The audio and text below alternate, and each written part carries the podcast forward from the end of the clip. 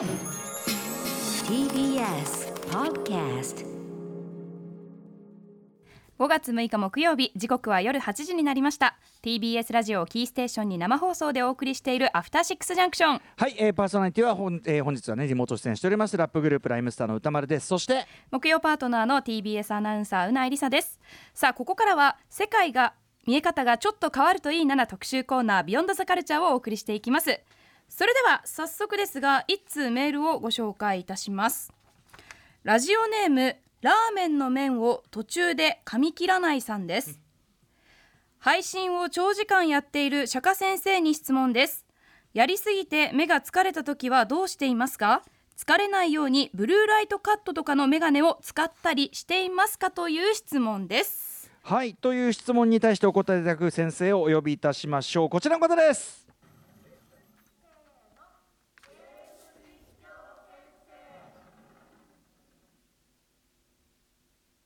はい。ゲーミングチームに所属して、ゲーミングチームデトネーターに所属してます。シャカです。よろしくお願いします。はい釈迦さんいらっしゃいませよろしくお願いしますはい、ね、今日はゲーム実況先生ということで、はいねガラリとこう教室に入ってきていただきましたけどもはいはい。すということでみません、開幕でそこを噛んじゃいました。いやいやとんでもないですとんでもないですはい、えー今の質問ね割と素朴な疑問というあたりでございますがいかがでしょうか？そうですね。僕は結構これ才能なのかもしれないんですけど、目疲れないんですよ。へえ、うんで一応あのメガネも持ってて、めブルーライトカットとかも使ったりしてるんですけど、うんうん。ブルーライトカットないメガネつけてもそんなに僕変わんないですね。うんうん。まあ、ブルーライトカットそのものもねなんかいろんな諸説あったりしますしなんかそのそうなんですよね。ね、でもそういう画面なんていうかなやっぱ疲れの強さってすごいですね。それ生まれつきなんですかね？そうですね。昔からあんまりないですね。ただあの、うん。コンタクトつけてゲームするとやっぱちょっと目がこうなんかしょぼしょぼしたりっていうのはあるんであれちなコンみにタクトはしないようにしてます。コンタクトはしない。うないさんははい。やるときは、ゲームをやるときはどっち？その時にコンタクトをつけてたらコンタクトをつけっぱなしでやりますし。え例の27時間ぶっ通しはどうだったの？あその時つけっぱなしでやってました。コンタクトもつけっぱなし？や違うあのあれなんですよ。メガネをかけちゃうとヘッドセットで耳が押し込まれて、うんうんうんあのフレームあー横のフレームでだんだんこう側面が痛くなってき痛くちゃうんですよね、な。っちゃううんうんうん。あですので。メガネをヘッドセットにかけるとえーすごい楽になりますけどね。あ外につけるということですか？あ鶴を外側に持ってくってことですか？そうですあのヘッドセットをかけてからメガネをかけるみたいな。あ。ーなるほど、ね、僕は昔それでやってましたね。へえ。思いっきり広がりそうね。すごい鶴鶴が強いやつですねじゃあね。ちょっとね。そうそうそうかもしれない。え広がる。釈迦さん今はでもどうされてるんですか？今僕イヤホンに変えましたね。その長時間やるときはヘッドセット確かにちょっと痛くなっちゃうことあるんで、えイヤホンとヘッドセットででもその音の聞こえ方って変わってくる気がするんですけど。あーイヤホンの方が僕は好きかな。もう完全に耳の穴の中に入るじゃないですかあイヤホン、はい。うんなのでそのなんか聞きこぼしがないというか、うんうんうんうん。耳の形によらず全部こう聞こえるので。その360度音がどこから聞こえるかっていう感覚も実はイヤホンあわかりますわかります。あそうなんだ。今時はそうそうその辺はねあサラウンド私とかも。ヘッドセットの方が聞こえがいいのかと信じきってた、うん。そうなんですね、でもその釈迦さんはやっぱ長時間いろいろね実況とかいろいろやられることも多いからのその時間のこもったりあの眼鏡のつるをこう外側にやるなんてこれはこれお話聞かないと分かんないやつよこれ。もうゲームもしかしたらいいのかどうかわかんないけど、う ん手としては一つねあるっていうね、はい、うん。じゃあちょっとでも釈迦さんはもともと強いっていうことだからね、あれですよね。そうですね、うん。うん。どうお答えしたもんかねこれね。う、うん。うまあでも疲れたらやめた方がいいと思いますけどね、うんうん。やっぱり。うん。無理しない。あのうん。そのあんまり目薬とかもさしすぎない方がいいって言うじゃないですか。あーはいはい。あの弱ってきちゃうんですよね。そうのん。うん。うん。なのでまあ無理しないっていうのが一番な気がしますね。うん。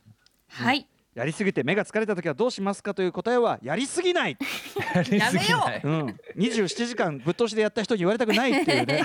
うんことですけどね。はい、ということで6時台に引き続きこちらの特別企画を本日はお送りしております。題して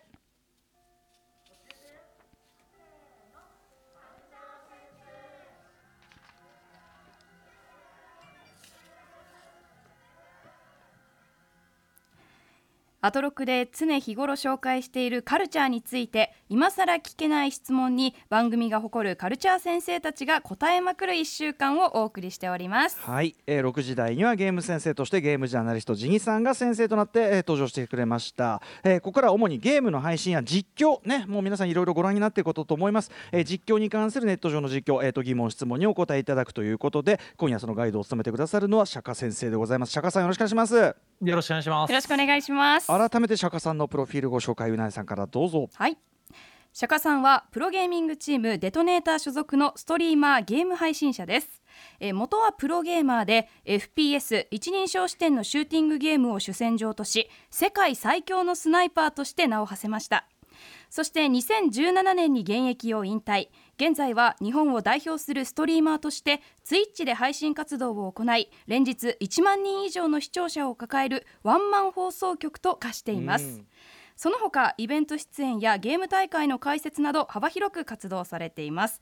そして実はですね今年の3月に私がやっております YouTube チャンネルにもですねねえ。あの釈迦さんゲストで出演してくださってすごい再生回 Apex の数がやっぱね違うんだよ何桁かやっぱり釈迦さん出るとね、エイペックスの立ち回りなどを教えていただきまして、うん。でも私あの時に教えていただいたことを本当に今吸収して、はい。もうはい。マップの見方とか全然変わりました。ああよかったそれそはの最終アンチがどこになるかとかもちゃんと考えるようになりましたし、はい。あの自分が今ここにいるからアンチカットとしてここにいた方があのあの敵を切れるとかそういうなんかこうただ打ち合いを考えるだけじゃなくってマップ上にどういちゃんとれば先先読みっていうか位置取りしてねやっていく、はい、どうやっったら生き残れるかっていう優位に戦えるかっていうのもすごく考えるようになりましてまあでもそれ本当に成長させていただきました。だから釈迦さんのその指導を受けた後だからこそダイヤモンド隊入れたってことでしょ？本当になんか頑張ろうってより思いましたし 本当に釈迦さんありがとうございます。あそんなにあのランキングランク上がったんですねそうなんですよ。この間のあの一昨日27時間ぶっ通しでプラチナ祭やりまして、ダイヤまでちょっとねあのち。ょっと力技すぎるんですよね。シーズンがそうですもんね。終わりでしたもんね。はい、頑張って頑張って。い。やーねでも見事なその指導ぶりだったってことですよね。やっぱさすがね釈迦さんはね。いやもうぜひね、もう Apex 強くなりたい人は、うん。釈迦さんの動画を見てほしい。ありがとうございます。はい、ということで、まあ、釈迦さんね前回も実はストリーマーのお話ということで前回まあすごい基本的なねあのストリーマーどういうお仕事なのかとか、えー、どんなことやってるのかみたいなことを解説いただいたわけなんですね。はい、はい。船釣り配信してみたいなんてことをこ前前回はおっしゃってましたがその後。そうなんですよ。うん。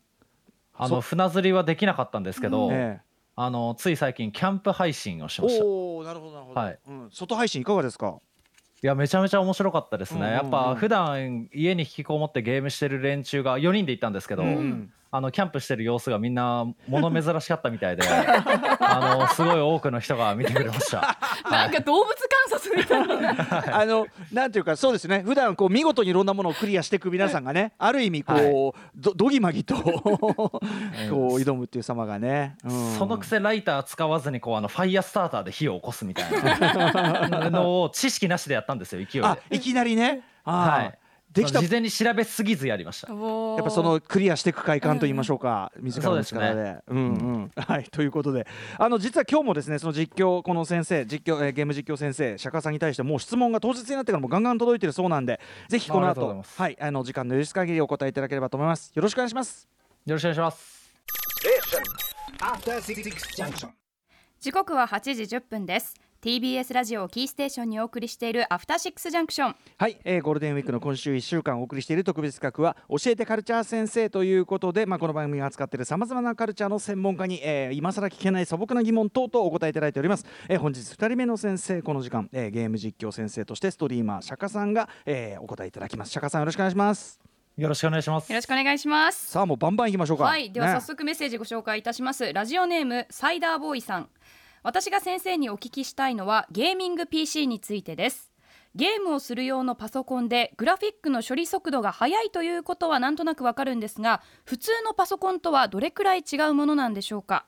えー去年子供が生まれ子供が大きくなる頃にはゲーミング PC は当然のようになっているんじゃないかと思うと子供にねだられる日も遠くないと予想しています、えー私もゲームが好きなので子供の味方となり妻を説得してあげたいのですが高額ですし押しどころがいまいちよくわかりません。今回の返答を将来の説得材料にし過去の父から息子への贈り物としてあげたいです。教えて先生というご気が早いよこれ。ゲゲーミング PC ねだり出すまで何年かかるんだよ まだ10年近くありそうですね、実は多分サイダーボーイさんが欲しいんじゃないですか？うん。そうだねきっとね。ああなるほど子供を理由にねね。こううまく説得したいんじゃないですかね。はい。い。やでもいきなりかなり難しい質問ですねこれ、うん、普通の PC とはどれくらい違うものなのでしょうかっていうことなのうで、ん。まずそこだけ答えるともうそもそももうグラフィック処理機能がついてないんですよその普通の PC なうん。ゲーム用の。はいはいそのグラフィックボードっていうのが入ってるのではい。ゲーミング PC は、うん。それがまずついてるかついてないか。うんうん。なのでまあ天と地ほどの差があるっていうのはまあうんうん。まずそこで一つあるんですけどはい。それをあの妻というかあのえにこう説得するってえいう興味ないパートナーとかにね。はい。うん。の そうなんですよね。そこを説得する材料をどうするかはちょっと難しいな。うん釈迦さん僕は初めてうん。パソコンを購入したのはいつ頃になるんですか？僕は中学生ぐらいの時に父親と一緒にこう一から組み立てましたね、うーんもうその時に。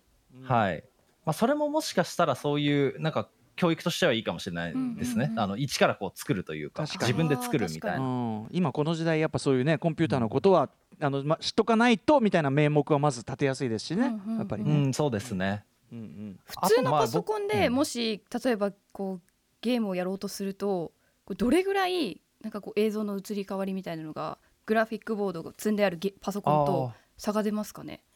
そもそも起動できないと思います。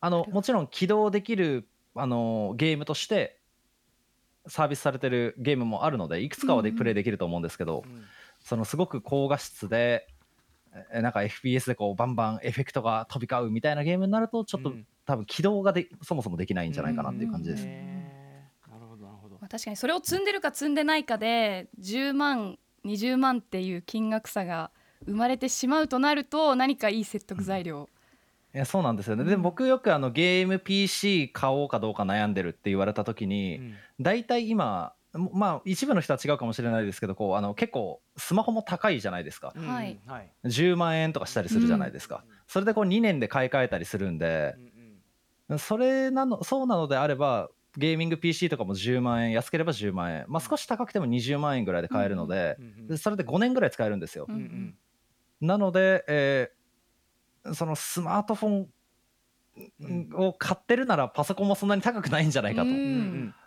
思うんですよね。しかもねスマホでゲームとかやってっていうのも皆さんやってるわけだから、どうせやるならね、ゲーミング PC でバシッとやってうまくすりゃこれは息子さんね あの e スポーツ道でがっぽり稼ぐって可能性もありますからねこれね。全然あると思いますよ。うんうん確かにないよりはある方がいいですもんねその機能がうん、そうですねもちろん。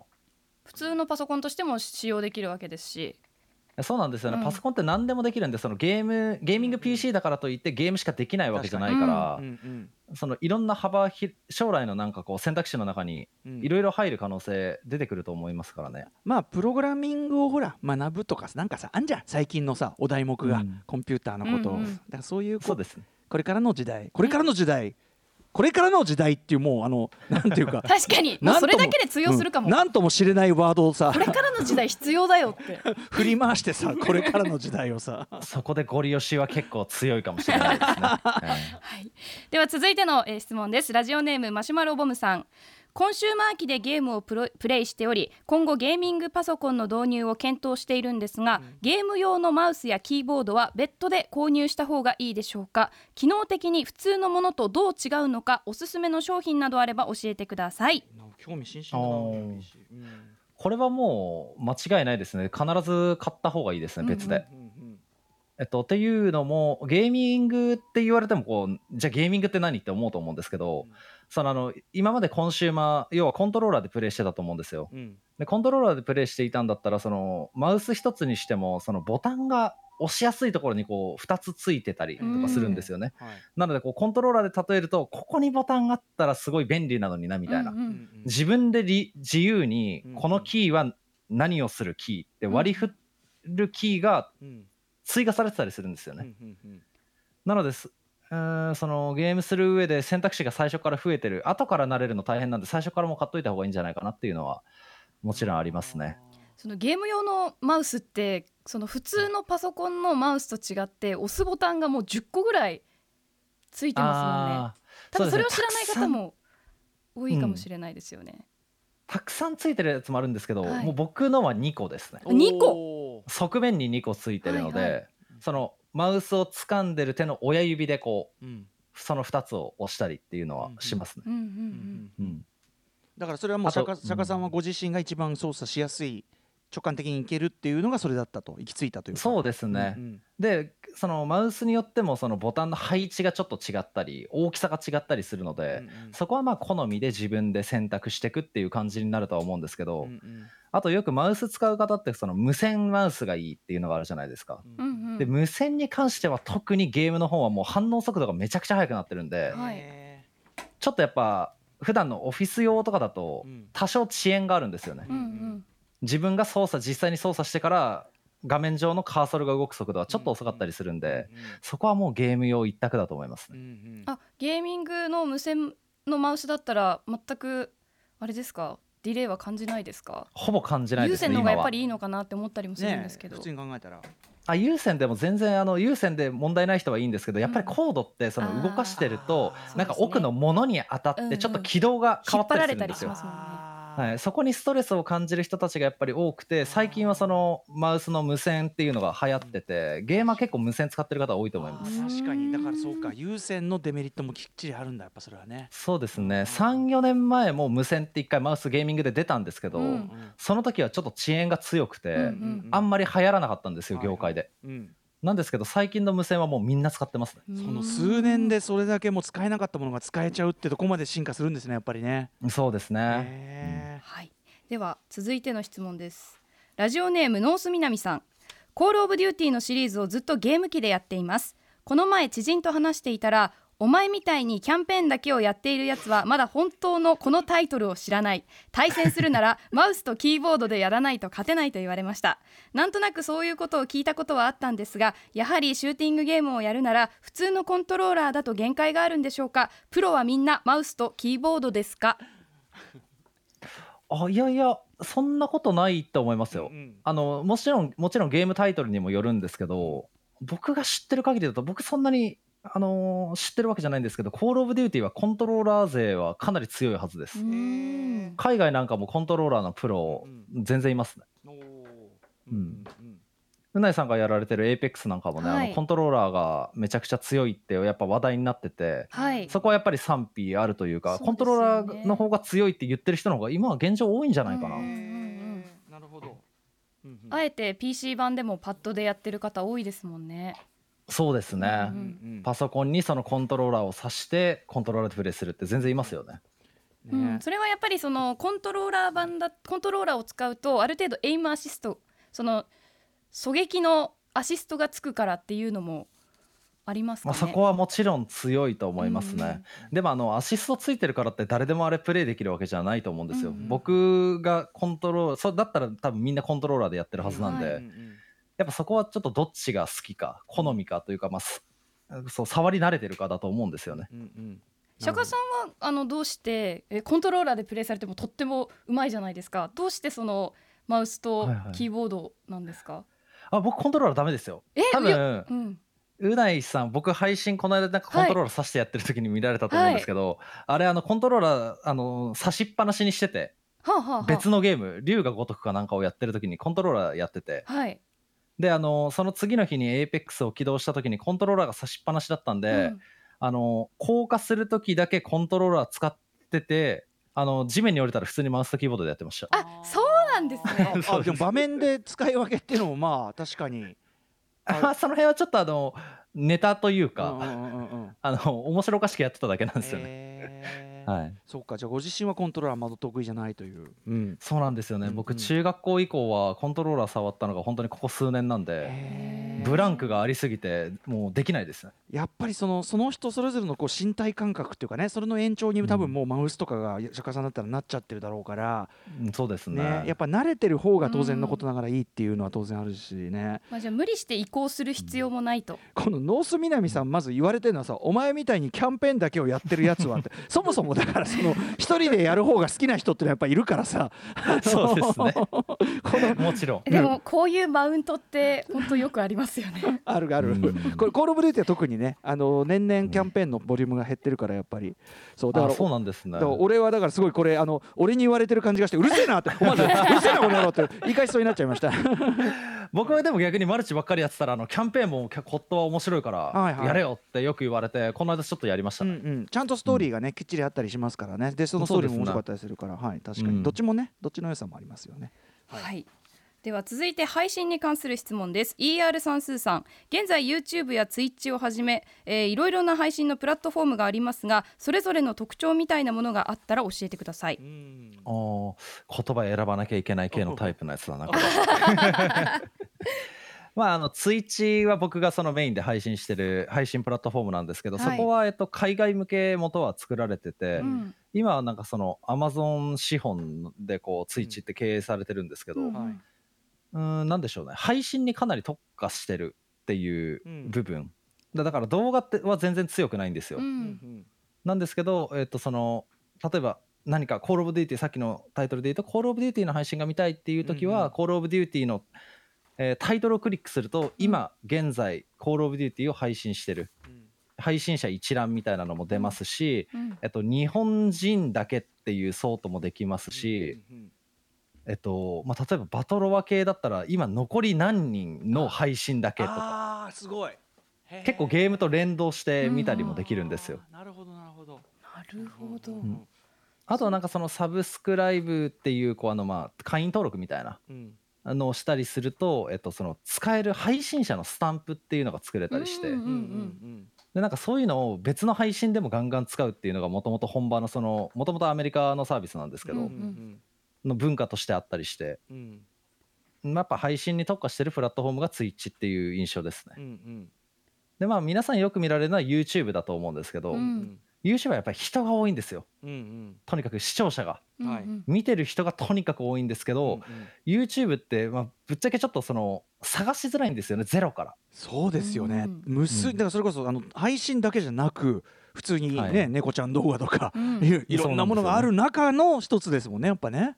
そうなんですよね、うんなんであのすでに有名な人とかはランキングに載ってたりするんで見つけやすいんですけど、うん。チャンネル登録してる人とか、はいはい例えばもう何かこのゲームをプレイしてる全く知らない配信者を見つけるっていうのがなかなか難しいので、あー。あの配信を今から始めるんだったら YouTube はあんまり向いてなくてうん。そうか。もうんもともと動画で有名な人がそのチャンネルでライブ始めるとかだったら別だと思うんですけど、うんうんうん。そうか。まさにそれに付随するあの質問が届いていましてラジオネーム、忍者なんでさん。ここ1年コロナで自宅にいる機会が増えるようになりストリーマーさんの配信を見る機会が増えました。自分でもやってみたいなと思うようになったのですがいざ自分で始めてみようと思うと必要な機材は揃えることができてもそこまでゲームがうまいわけでもないし見てくれそうな知り合いもそんなに多くなくどうやったら多くの人に見てもらえるようになるのかその道筋が全くイメージできません喋るのは好きですがそれが人を呼べるほどかと言われるとそこまでの自信もなく。多くの人に見てもらわずともそこそこの人に見てもらえるようなストリーマーになるにはどういった点に気をつけたらいいでしょうか？何かコツややり方があれば教えてほしいです。ということなんですね。まあじゃあ最初はそのツイッチだったりだとか今うん。日本でサービスされてるところだったらそのミルダムだとか、えーっとオープンレックとかあると思うんですけどそういうところでその自分だけのコミュニティを作って、とえー配信するだとかその仲間を募って何か面白い企画をするだとか、あーあと人気なんだけどそんなに配信されてないタイトルを配信するとうか。ん例えば今で言うとうん。この作品穴場だよなんて具体的なゲームはありますか？いや難しいっすね。でも最近だったらなんかそのスカベンジャーっていうバトロワうんが海外で出てたりだとか、はあと今ちょっともう終わっちゃったんですけどあの奈良かっていう僕がこの間おすすめした赤狼っていうゲームと、なんかバトロワを混ぜたみたいなゲームがこの間4月の末になんか4日間ぐらいクローズドベータっていうそのテストをはい。やってたみたいではいはい。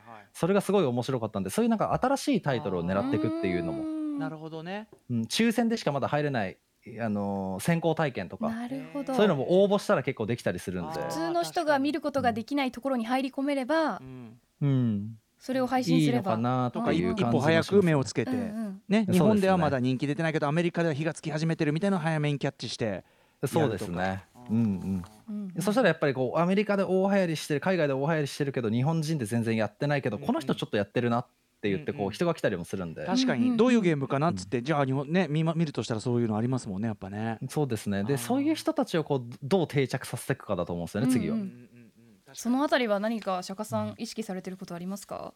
僕はもう毎日必ず決まった時間に配信するっていうところはその配信し始めた時はもう徹底してやってたんで、うん。その今日開いてくれた人が明日あそういえば昨日やってたなんか面白い変なおじさんの配信見に行こうって言ってこう見に来た時にやってなかったらもうあさっては来ないと思うんですよね。なるほど。昨日いなかったから。はい。はいはい。店とかもそうだもんね。あーショップそうなんですよね。ベシアとかも。だからそこをこういかに習慣づけさせていくかというかうん。うんうんうん。毎日こうとりあえず帰ったらあの配信を開くみたいな。うんうんのをやっぱこうしてもらうようにするっていうのが重要だと思いますね。うんしかもそうやってね生活習慣のとこう一致していけばどんどんどんどん離れがたくもなってきますもんね今度はね。そうなんですよね。うんうん。えまずは最初何人までつかめば次軌道に乗りやすいって具体的なこう数字って見えたりしますか？まあ、やっぱ100203桁ですかね、うんうんそこからはもうちょっとその自分のコミュニティができ始めるので、うん。あとはどう成長させさせていくのかっていう部分にな移行していくと思います。ああなるほど。じゃあまずは3桁をつかむために、うん。うんとにかくうん。その人たちのルーティンというか習慣になるように、うん。とにかくもう打っていくと。うん。そうですね、ううん。ん確かに。い。やこれでも YouTube とその Twitch のその特性の違いとかって意外とめなあ言われてみればっていうか、うんうん。ややたらと YouTubeYouTube 言われるけど、うん。確かにあの膨大なコンテンツの海の中で一旗急に上げるってそれ逆に今美味しくないわってね。そう難しいんですよね。なので YouTube から始めるんだったらライブじゃなくてやっぱり動画を作る、動画を作ってなんか面白い動画でこうバズってすごい再生されてからってはいはいはい。いう方がやっぱ成功しやすいんじゃないかなと思います。特性があるのやっぱそれぞれにね。うんなるほどということです。では続いてラジオネーム里優さん早速ですが、えーゲーム実況先生の釈迦さんに質問です、えーゲーム実況に合う作品、合わない作品の違いは何でしょうか？確かに。面白い。あーでもやっぱり盛り上がりどころがちょっと少ないゲーム。うん。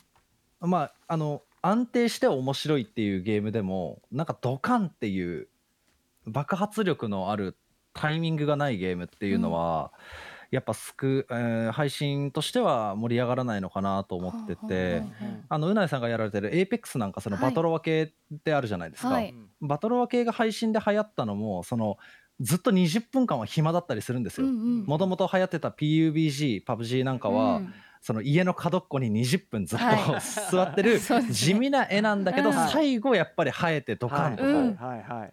ワンオンワンになってからがその手前の辛さがあるからこその勝ちの勝利の価値が大きいっていう部分でやっぱり盛り上がったんですよね。うん。ちゃんと緩急あるっていうのがうんうん大事なのかもしれないです疲れ疲れね。すぎないというか。しかも盛り上がりのカーブがあったもんね、僕もやってた頃やっぱどんどんどんどん狭まってきて、うんうんよよいよよいよ来ますよと、うん。ずーっとこう、うん。それこそおっしゃったように閉じこもってさあのドアに向かってずーっとこうやって待ってる間 来ますよ来ますよ来ますよみたいなね盛り上がりのカーブができるもんねやっぱね。そうなんですよね。で逆僕がいまだに答えを出せないのはやっぱりストーリー系のゲームですね。ほうほうほう。それは。やっぱり1日2日ストーリー系の配信って開くとうん。もう分かんなくなるじゃないですか。そうですね。話の流れが。うんうん。あ例えばなんかあこのキャラクターがもうなんか死んじゃってるとか、うんうん。なんか敵になっちゃってるとか裏切ってるとかのそこの経緯が分かんなくなるとー確かに。うんどうなのっていう部分があるのでやっぱストーリー系って動画向きなのかなって思ってる部分があって。あー生配信ではなく動画としてちゃんと作っていくうん、そうですね。なので、えーっとそうですね。配信じゃ人気ないけど動画じゃ人気あるっていうタイトルとかはもしかしたらもうやっぱり配信じゃ向いてないっていうことなのかもしれないんですよね。面白いな。ちょとその動画ってやっぱり辺カットできるじゃないですか。うんはいうんうんうん。そこの差だと思いますね。ごっちゃにされがちだけど確かに似て非なるものだ、んそうなんですよ。全然違うと思うんですよね。確かになんかこう作業パートに入っちゃってる時レベル上げとか探索とか、そういうあそうですね。時をトークで本当に盛り上げられるんだったら配信もいいかもしれないけどそうなんですよね。だからこう配信してる時もやっぱり考えますね。そのこのゲームについての話を永遠とし続けるのか、ああのそのすごい配信の絵としてはつまらないシーンをプレイしてる時はー、うん。なんかもう別の雑談に振り切っちゃうのかとかは今何話すそうかなとかはたまに考えたりはしますね。さっきのストーリーの話で言うとやっぱそのストーリーもの動画向きなのはやっぱりその自分が見たいタイミングで見たいとこ見れる方がいいですよねそのね。さっき言うんったそうなんですよね。ネタバレに当たるようなこととかさそのあすっ飛んじゃったよみたいなのがないわけだから、だからそうですね。なるほどな。面白い。あとやっぱり人気なタイトルだとそのストーリーものって自分でプレイしたい人とかもいるんで、うん確かに、うんうん。だったらその配信は自分がプレイした後に見ようっていうことで、うん。今は見ないとかうん。うんいう選択をされる方もいるんですよ。はい。ストーリーネタバレ的な要素も当然ありますからね。そうですね。うんなるほどな。これはうないあれじゃない？あのチョイスに相当参考になるんじゃない？これ。そうですね。やっぱり結構ゲーム実況って作品選びが何より結構重要だなと思ってて、その、はいはいそのタイトルにコアなファンがついてるけど、うん。だだけど母数は少ないからこのゲームどうしようとか。う、んうん。はいはいはい。なんかこういろいろ考えますね。私も今すごいフロムのゲームをいろいろ遊ばせてもらってるんですけどうん。ただフロムに関しては確かにプレイヤーの母数は少ないけどただコアなファンがとにかく多いからはい。こうやっていても安定して見てくださる方はいるのかなとか思ったりするんですけどうんうん。どうですか？釈迦さん赤炉などもプレイされあてますけど。そうですね。フロム作品はえ俺これどう言っていいのかな。あのまあ配信でやるとうんうん。やっぱちょっと数字落ちますね。あー普段のよりは。うん。うんうんやっぱりあの鬼畜ゲームなんで、はいはい。あのめちゃくちゃ死んじゃうんですよね。うんうんうん。えとなるとこうやっぱこう地味な絵が続くといえば続くので。ですね。その繰り返しにね、だんだんこうい飽きちゃったりイはいライラしちゃう人もね、当然いるでしょうしね。そうですね、うん。ただあのフロムを好きな人たちはなんかもう分かってるわけじゃないですか、うん。あこの先絶対こいつ死ぬなみたいな、うんうんうん、それを楽しみに落ちるなとか、うん。絶対この先落ちニヤニヤしながらこうみんな見てる感じはしますね、とかね、はいでは続いてラジオネームレインボーさんです、えー私が知りたいのはゲーム実況者は誰のゲーム実況を見ているのかです。あのゲーム、えーゲーム実況界隈であの実況者いいよねとなっている人がいれば教えてほしいです。うん。はい海外も含め釈迦さんどなたかいらっしゃいますか？僕最近でこそちょいちょいは見るんですけど、はい。人の配信見る暇ないんですよ、まあまあそうですよね。そうなんですよね。月400時間も配信してたらはい。だからあの、ね例えばお風呂僕最近ちょっと長風呂をするんですけど、はい。その湯船に浸かってる時とかに、えっと、自分がやって今やってるタイトルの配信を今やってる人とか、うん。ああとはチームメンバーの配信とかあそういうやっぱちょっと身の回りの人見がちですかね。ー。知り合いというか手にこう、うん、関係性のある人の配信動画をそうですね。動画というか、まあ、配信を見がちですね。うんうんえうん。憧れてるその配信者とかってかつていらっしゃったりしましたか？えーいないかも。ああそうなんですね。うん、あでもやっぱりなんかちょっとあの海外とかであのいたんですけど、うんうん。そのあのむちゃくちゃなことをする人が僕結構何でも好きでそのゲーム配信に限らず、はい。限らず。ちょこうあの人によっては賛否あるような、いやこれはちょっとダメでしょ。やりすぎみたいなことをする人やりすぎでしょみたいなことをする人が結構好きで。そういうのであの海外でよく見てた人はいたんですけどうん。その人はあのツイッチをあのバンされちゃっていなくなっちゃって。置いた置いたが過ぎた。大分が過ぎちゃったっぽくていなくなっちゃって。今は YouTube で配信してるんですけどうん。そこからちょっと見なくなっちゃいましたね。では続いてラジオネームブラスター X さん。プロゲーマーや実況をやっている人に聞くのは気が引けるんですがゲームに飽きる瞬間ってあるんでしょうか？また息抜きするとしたらどんなことをしていますか？あー僕本当答えにならない答えばっかりで本当に申し訳ないんですけど。あの僕休みの日何するって言われたら配信って答えるので、うん。やっぱりなんかそのなんだろうあんまり飽きるとかはないかも、もうなんか息抜きもすべ知らて配信が息抜きにもなってるし、仕事にもなってるし、そうですね。あなんですけどそのいやいやながらも外に出たらその外に出たことは大体基本楽しめますね。あーやっぱ出るなまでがずっと嫌なんですけあど約束があるのはいちょっと嫌だけど、行ってみたら結局結論楽しかったみたいな、そうですね。そんな感じですかね。だから僕すごく面倒くさくて企画は好きなんですよ、うんうん。うんなんですけど段取りと実行がめっちゃ嫌いで、あー。でやったら楽しいっていう、うんうんだからキャンプも僕あの キャンプしようぜみたいなこと言い始めたの僕なんですけど、うんうんうん。あの代わりに人がなじゃあ何月何日仮だからうん。よろしくって言われたらすごい面倒くさくなる。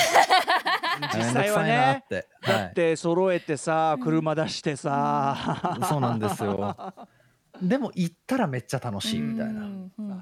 感じなんで。え、ね。息抜きってじゃあああんまりないんですか？その本当にこう境がないというか。息抜きゲームですよ。これはうん。ねだからね、はい。これがこれがまあ天才とかそのジャンルで成功する人はこれなのよやっぱそれが好きで、そのために努力することが苦じゃない人が、うんうん。やっぱりその世界の人なのよやっぱりね。そこを見つけるということが大事なんだからね。うん。うん。そうなんですかえね釈迦さん常に配信されてますけどそのはい。配信してない時にゲームすることってありますか？それともそうならばもう配信にしちゃうのか？あはいそうですね。はいもうそうだったら配信しちゃいます。あなるほど。配信イコールゲームですもんうんうんうんうんだからゲームも好きだし配信も好きってことですよねそれをね。そうですねうんうんうん。もちろん。はい。じゃあやっぱりそのなんか一人で本当に誰にも見られずにもうやりたいなっていうその感覚はもうないというか。ないですね。はい消滅しました。はい遠い昔に。消滅した。また釈迦さんの域になるとそれなんですよ、ううんん。では続いてラジオネーム中学ノートさん本当に素朴な疑問で恐縮なんですがストリーマーや実況者さんたちは例えば確定申告などで自分の職業を何と書いているんですか？え俺なんて書いてるんだろう。俺はあの今もうあれなんですよ。法人化しちゃって。あーはい、で今税理士さんにお願いしてたのではい、確かたでも書いてましたね。えっとでも動画配信業とか書いてた気がしますよ。なるほど。今やねはい。うんうんうん。動画配信業とかなんか6つぐらいあって、はい。項目が。うんその辺は僕も一緒にすり合わせしながら作ったんですけどもう忘れちゃったな、うんうん。でも一番上は動画配信、えーサービス業みたいなことを書いてあって、他にもこういった例えばその出演だったりだとかうんうん。で、あのするのでそういう部分があったりあとは YouTube にも動画を上げるから、えっと、動画コンテンツがどうたらみたいなのもあった気がします。うんうんうんでもあのうん。銀行で口座作った時は銀行の方とすごいあの悩みました。僕も言ったんですよあのはい。こういうことしてますって、うんうん。そしたら向こうの人も困っちゃって。どれに該当するんだろう。どれに該当するんだろうってなった結果僕が銀行口座作った時の職業欄はウェブクリエイターになりました いや あのき気持ちはわかるけど。近い近いっちゃ一番近いっちゃ近いいやでもイメージでしょ。インターネット。インターネットコンピューターってイメージが。えなんだろうサービス業とかが逆に近いんですかね？エンタえーテインだからその映像制作とかさそういうものにも近いから、うん。エンターテインメント、まあ演者でもあるし、うん。えんなんでですかね？そういうでもここから先は普通に動画配信業が普通に業種として別にありにねいい加減になるんじゃないですかね今後はね。うん。そうですね。なんかそのそれこそ昨今だったらこう YouTuber とかでうんも、うん。多分 YouTuber って言ったらもうみんなわかるようになってきてるじゃないですか。これからはもう、ううん。ん確かに。なのでまあそういうふうにこう配信っていう部分もなっていけばいいなとは思ってますね。ど動画配信業ですとかこう言ったらねあじゃあ YouTuber YouTube とかですか。まあ YouTube ってさっきの説明が始まるっていう、えーそうですね。えー。うん。はい。面白いな。続いてラジオネームココルルのデニムさんです。質問はプロゲーマーになる方法です。学校があるというのは聞いたことがあるんですが芸能人のように事務所に所属するのかスポーツ選手のように大金賞大会賞金だけで稼ぐのかどうやったらプロなのか知りたいです。あープロの基準、まあ、僕はあのそのゲームだけで食っていってたらまあプロって言ってもいいんじゃないかなとは思うんですけど、うん。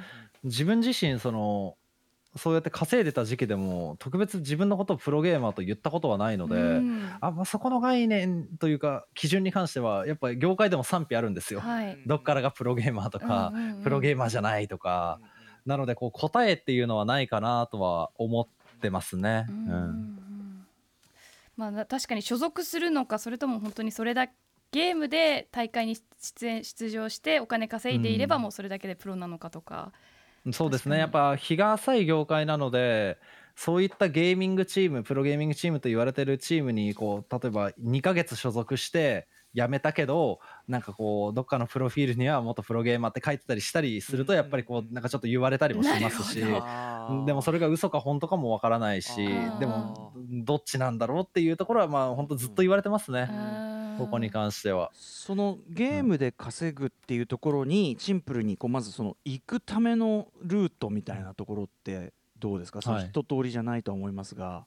あーまあでも一つのタイトルやっぱり今だったら本当に出始めたタイトルっていうのを最初からずっとプレイし続けるだけのそのやっぱ気持ちだと思うんですよね最初は。技術はもちろん大事なんですけど、うんうん技術だけじゃ続けられないと思うんですよ。やっぱり他のゲームしたくなっちゃうと思うしゲーム好きなら、そうじゃなくてこのタイトルをもう俺は極めたいって思えないとやっぱそういうところにはなれないと思うんですよね。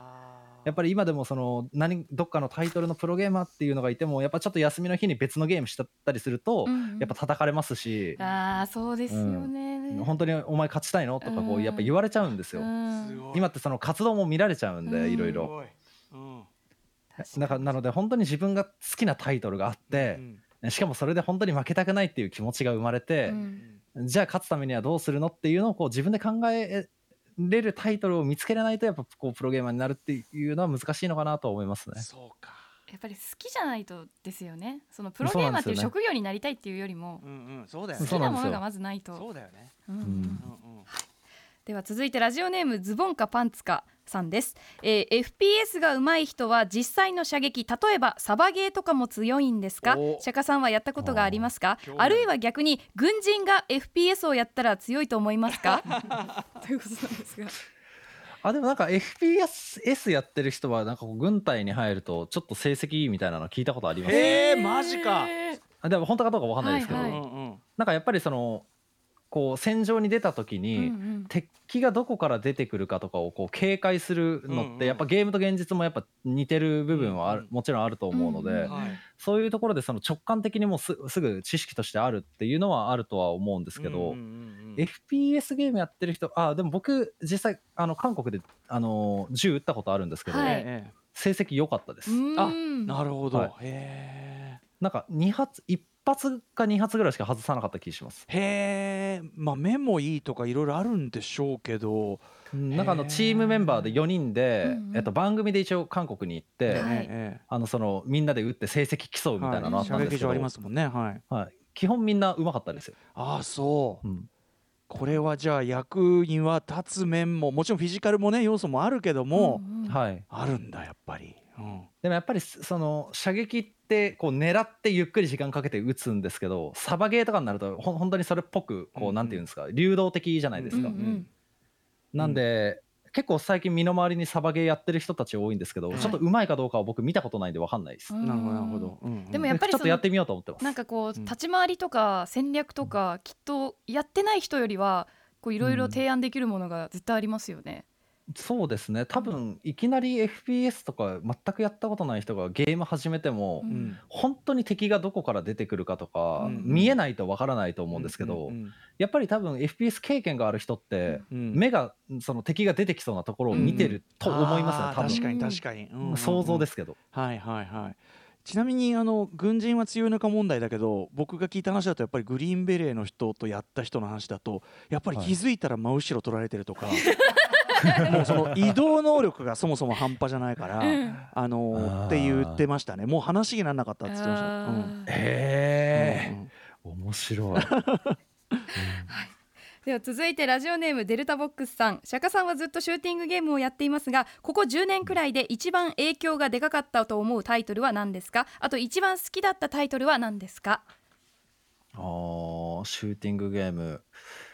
えー、どっちだろうんどっちに重きを置くかだと思いますけどやっぱ僕は原点としてはその ABBA っていう AVA っていう、あのさ一番最初にやり始めた FPS ゲームでそれでやっぱりあの台湾とかまで行ってあの生活してたっていうタイトルがそれなんですけど、うん。そこがなかったらやっぱり FPS はやり続けてなかったんでうん。あのすごく重要だった重要なゲームになったなと思ってますし、ただやっぱり配信者だったり今こうしてられるのは PUBG が、うん PUBG をやり始めてやっぱり見てくれる人が増えたっていうのはあるので、そこも重要だったし、うん。やっぱどっちかが欠けてたら今やっぱこうはなってなかったなとは思いますね。アバと PUBG、うん、でやっぱどっちも好きでしたよ。うんうん。あんまり優劣つけれないですねここは。あのもう一つあの質問がありましてこれ気になるんですけれどもラジオネームスティングレイさん、シューティングのジャンルに FPS と TPS があると思うんですが FPS と TPS に難しさの差はあるんでしょうか？やっている際のなんとなく、えー TPS はライトユーザーな感じもするんですがというメッセージなんですけれども今おっしゃった通りこういろいろ FPS も TPS も釈迦さんはやられてますけれどもどうですか？はい。うーん難しいですね。やっぱでも FPS はやっぱ酔うって人も多いと思うんですよ最初は。なのでその三人称視点の方が TPS の方がやっぱり酔わないし初心者の導入としていいんじゃないかなって思ってて、まあそれがやっぱり PUBG がまさにそれを成したタイトルだと思ってるんですよね。うんうんあのーなんか同時接続がな何万人だったっけ330万人とかなったんでやっぱり、あの時で言うとゲームの同時接続としてはえっとマックス70万とかじゃなかったんじゃないかな別のタイトルのマックス。70万がいきなり330万とかに跳ね上がるタイトルになったんでうん。やっぱあそこのタイトルの大きさはありますよね。でもそれもだんだん FPS の方に移行してったので PUBG も最初は TPS として流行ったゲームだったんですけど、カジュアルな人たちカジュアル層は、えー TPS やり続けてますしやっぱり選手とか大会とかになってくると FPS に移行していくっていうのはやっぱりこう流れとしてはあるんじゃないですかね。それはなぜというか、そのなんでこう FPS の方がやっぱクロート的になってくるんですかね？FPS の方がやっぱ読み合いが発生するんですよ。うんその例えば岩一つを挟んででこう敵と相対してる時に、うんうん。敵の姿が見えない状態でうんうん。多分こいつはこう動くっていう読み合いとか、うんはあはあはここから顔を出してくるはずだから俺はこっちは待ってここに、えっと、レティクルエイムを置いとくっていうのがあるんですけど例えば TPS だともうお互いが岩を挟んで相対してる状態がお互い見え続けてるので,、うん確かに確かに。客。こうくるくる回ったりっていう、うんうん。その見えた情報でプレイするのが基本 TPS で。FPS はやっぱりこう読んだり見えないところを見ようとするっていうところまで出るんですよね。より高まるというか。なるほどね。うんやっぱり視聴者としてもそれを見てた方そういう読み合いの方を見てた方がやっぱりドキドキするっていう部分にはなるんでしょうね。なるほど。そうか面白い。うんうんうん。おおお。授業が終わりの時間を迎えてしまいました、チャイムになってしまいました。はいということで釈迦先生の授業ここまでございます。釈迦さん、はい。なんか多岐にわたる話題でしたけどやっぱさすがもうお答えも面白いし、ねなんか あそううそですかね。なんだみたいなとこもあって本当に勉強になりました。ありがとうございます、えーよかったです。ありがとうございうなます。さんどうでした？いやでも本当にその今ゲーム実況をやってみたいって思ってるお子さんだったりたくさんいると思うんですよね。でもそういう意味で今日はその始め方だったりどういうプラットフォームからやった方がいいのかとかすごく道筋が皆さんにも見えたと思うのでね。ぜひね参考にしていただきたい、うなぎさん的にこう聞き逃しというかさこうないですか？これ。だってほら役立つんだからそのダイヤモンド帯入るのにも役立ったんだからさ あの頑張るんでまたいつか一緒に Apex で遊んでくださいはい、よろしくお願いします。ぜひ。はい、えー、ということで釈迦さん、えー、とお知らせ事などありますか？あ、お知らせ。えー、そうですね。来週、まあ、聞いて、忘れてた、そういえば。まあ、でも、来週、えっと、15日ですかねうん。15か16に僕、あの、大会あるんですよ、 Apex の。おおはいはいなので、はい、まあ、そこ、えっと、すその週から練習して、うん。で、土日に大会っていうところえーで大会出るので、まあ、よかったら気になる人は見てください。はい。とい。